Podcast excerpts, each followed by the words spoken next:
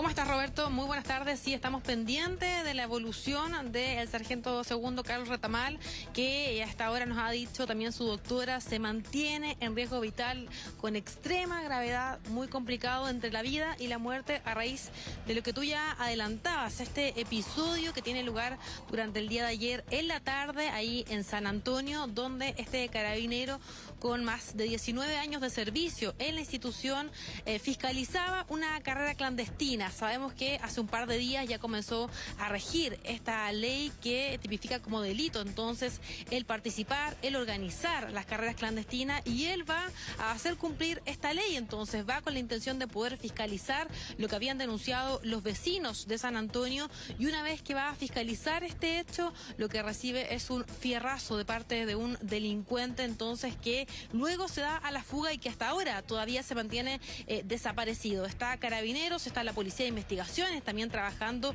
para poder dar y recabar todo tipo de información que sea importante y que pueda entregar la comunidad para dar con el paradero de esta persona. Ya hasta ahora hay cuatro personas que han sido detenidas, que son eh, personas que se detuvieron por haber participado de esta carrera clandestina, no de estar acusados por la agresión al carabinero, pero sí la Fiscalía ha anunciado que va a dejarlos únicamente con la medida cautelar de firma a la espera de que ellos puedan ser una pieza importante y entregar también información para poder dar con el responsable entonces de este homicidio frustrado, a este carabinero que estaba fiscalizando esta carrera clandestina durante la jornada del día de ayer ahí en San Antonio. Hace algunos minutos solamente entregó un parte médico acá la doctora Adria Sola, que está a cargo del cuidado de este carabinero y ha dicho que él se mantiene en riesgo vital con extrema gravedad, pero los exámenes han mostrado que no hay muerte cerebral, lo que es un panorama alentador, especialmente para la familia, para los amigos que esperan se pueda recuperar y que pueda también esperan que se pueda detener a esta persona involucrada en esta agresión. ¿Qué tal si escuchamos entonces parte de lo que fue el parte médico que entregó hace un par de minutos entonces la doctora acá en el hospital de? El carabinero Radamal se encuentra en extrema gravedad, ya con riesgo vital. Ya tiene una lesión neurológica muy compleja y eso lo mantiene en esta situación de inestabilidad y gravedad. No hay muerte cerebral, ya hay una lesión encefálica muy compleja. La condición neurológica es muy grave. Una buena noticia, creo yo, Daniela Valdés, dentro de todo lo que es esta tragedia, ¿no es cierto? El que la doctora haya señalado que al menos no hay eh, muerte cerebral, que era una cosa que se había especulado durante la noche y ahora en la mañana. Eh, tremendo golpe que recibe este carabinero con un fierro en la cabeza, pero por lo menos al menos se estaría descartando, se está descartando de muerte cerebral, pero sí eh, un impacto muy complejo que de todos modos lo tiene muy, muy delicado de salud.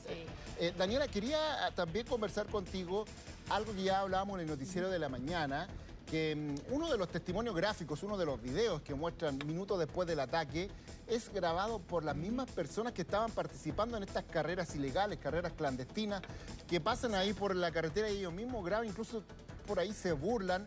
Eh, es la imagen del carabinero. Ahí lo estamos viendo, el carabinero tumbado en el suelo. Tuvimos que tapar la imagen porque es muy fuerte para mostrarla a esta hora, por cierto, en medios de comunicación. Pero eso uno lo que quiere mostrar aquí es la idea. El carabinero estaba en el suelo, atendido por el, por el, otro oficial que lo acompañaba. Y van estos tipos, pasan por el lado, van esos autos que, que, participan en las carreras e incluso de alguna forma se burlan, Daniela. Eh, ¿Qué información hay de este video? Sí. Sí, pues eso es lo que más llama la atención, la frialdad de estas personas para continuar, Roberto, la carrera clandestina, porque tú ves que ese video es firmado desde un vehículo, o sea, ellos siguen, como tú comentabas, se burlan, por así decirlo, del estado en el que estaba este carabinero tumbado en el piso. Hoy día ya Carabinero nos contaba un poco de que el compañero con el que estaba realizando la fiscalización eh, dice que al momento de la agresión, lo que él cree que está pasando es que hay un disparo y es por eso que también el compañero lo que hace es parapetarse tras su moto. Y bueno, resulta que finalmente la agresión estaba ocurriendo con un fierro, con una herramienta que normalmente utilizan los conductores para poder cambiar una rueda, que va acompañado ahí de la gata, y eso es lo que esta persona utiliza para agredir y para dejar en este estado a este eh, sargento segundo.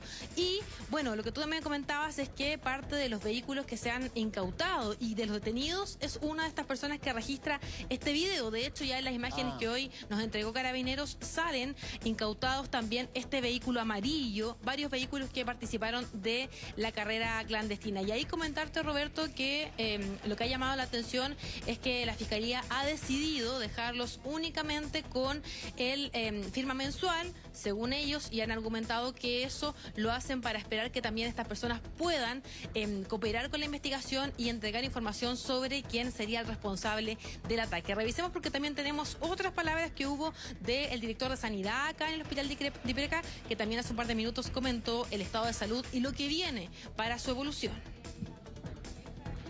Estas situaciones son humanas finalmente, entonces no hay matemáticas en esto.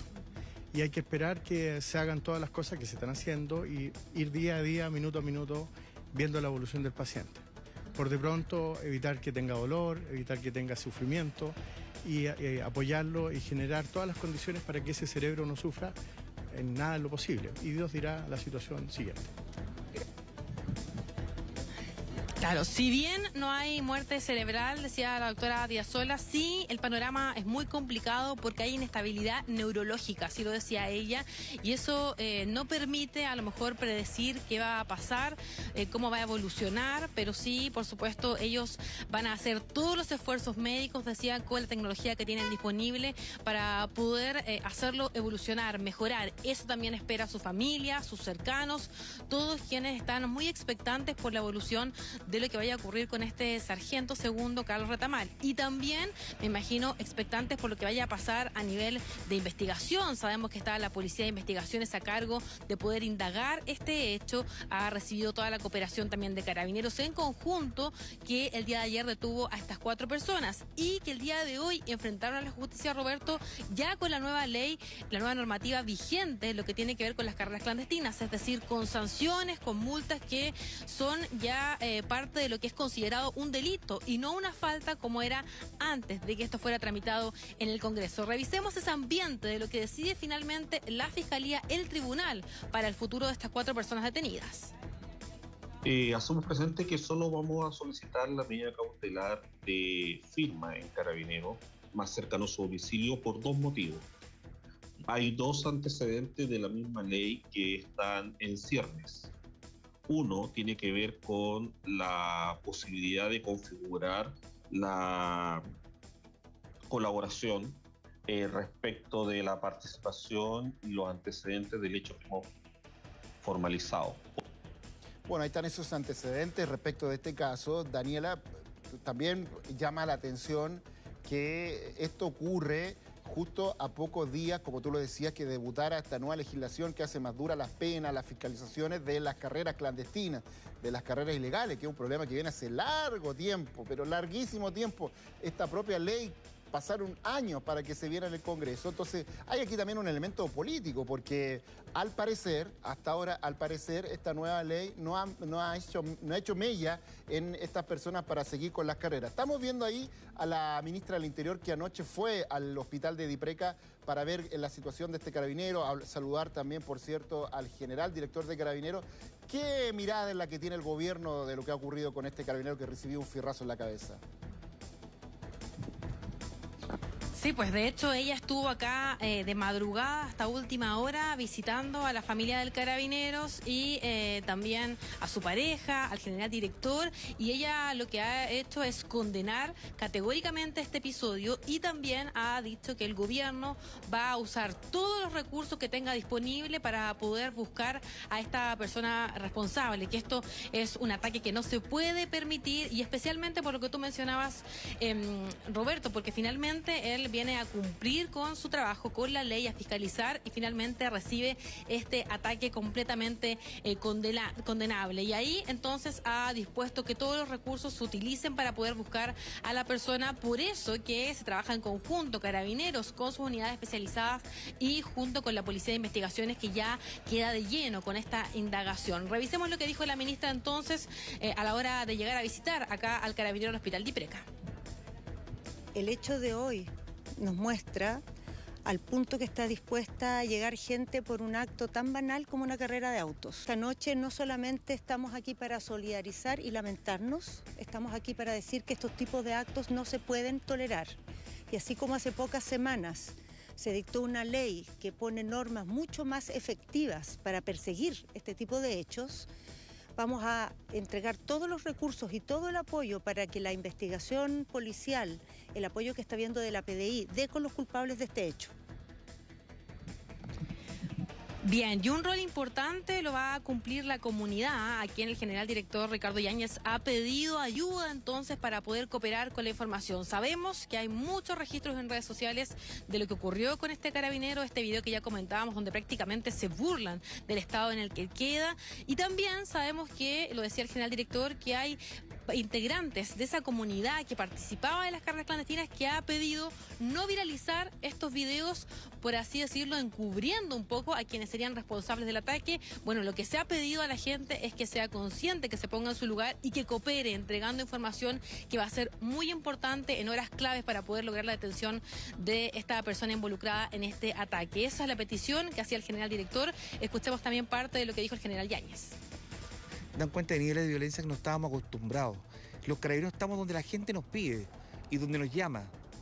Y hacemos un llamado a la comunidad a denunciar los hechos y a poner y a entregar la información necesaria para poder poner detrás de las rejas a los responsables, a los criminales, a los delincuentes que hacen tanto daño. Yo sé que hay información que anda circulando en redes sociales y hay personas que tienen antecedentes de estas personas que se reúnen en ese lugar a hacer estas carreras. Yo pido que por favor la entreguen a la Policía de Investigaciones o a Carabineros.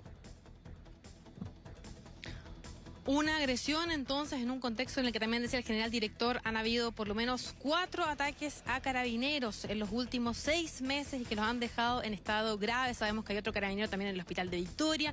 Son episodios que complican entonces el trabajo de la institución y por eso este llamado a cooperar, a entregar información, registros que van a ser muy importantes para ojalá en tiempo récord poder detener a quien está tras esta brutal agresión. También conversó con nosotros el carabinero que eh, de la zona que básicamente acompañaba a este sargento. Escuchemos también sus palabras. Que vecinos denunciaron la ocurrencia de carreras clandestinas. En esa circunstancia, al llegar nuestros carabineros a controlar este delito, uno de ellos fue agredido cobardemente por un delincuente con un fierro en su rostro, causándole gravísimas lesiones. En esta circunstancia estamos realizando todas las diligencias que nos corresponden para lograr dar con el paradero de estos delincuentes y ponerlos a disposición de la justicia. Bien, vamos a estar pendientes entonces porque ya lo decía la doctora Diazola, él se encuentra en riesgo vital aún, en extrema gravedad, con una inestabilidad neurológica, así que vamos a estar muy pendientes de su evolución acá en el hospital y también de las diligencias que va a encabezar la Fiscalía y la Policía de Investigaciones para poder ver si es que se da en las próximas horas con el responsable y si también la comunidad logra cooperar con información que va a ser muy útil, Roberto.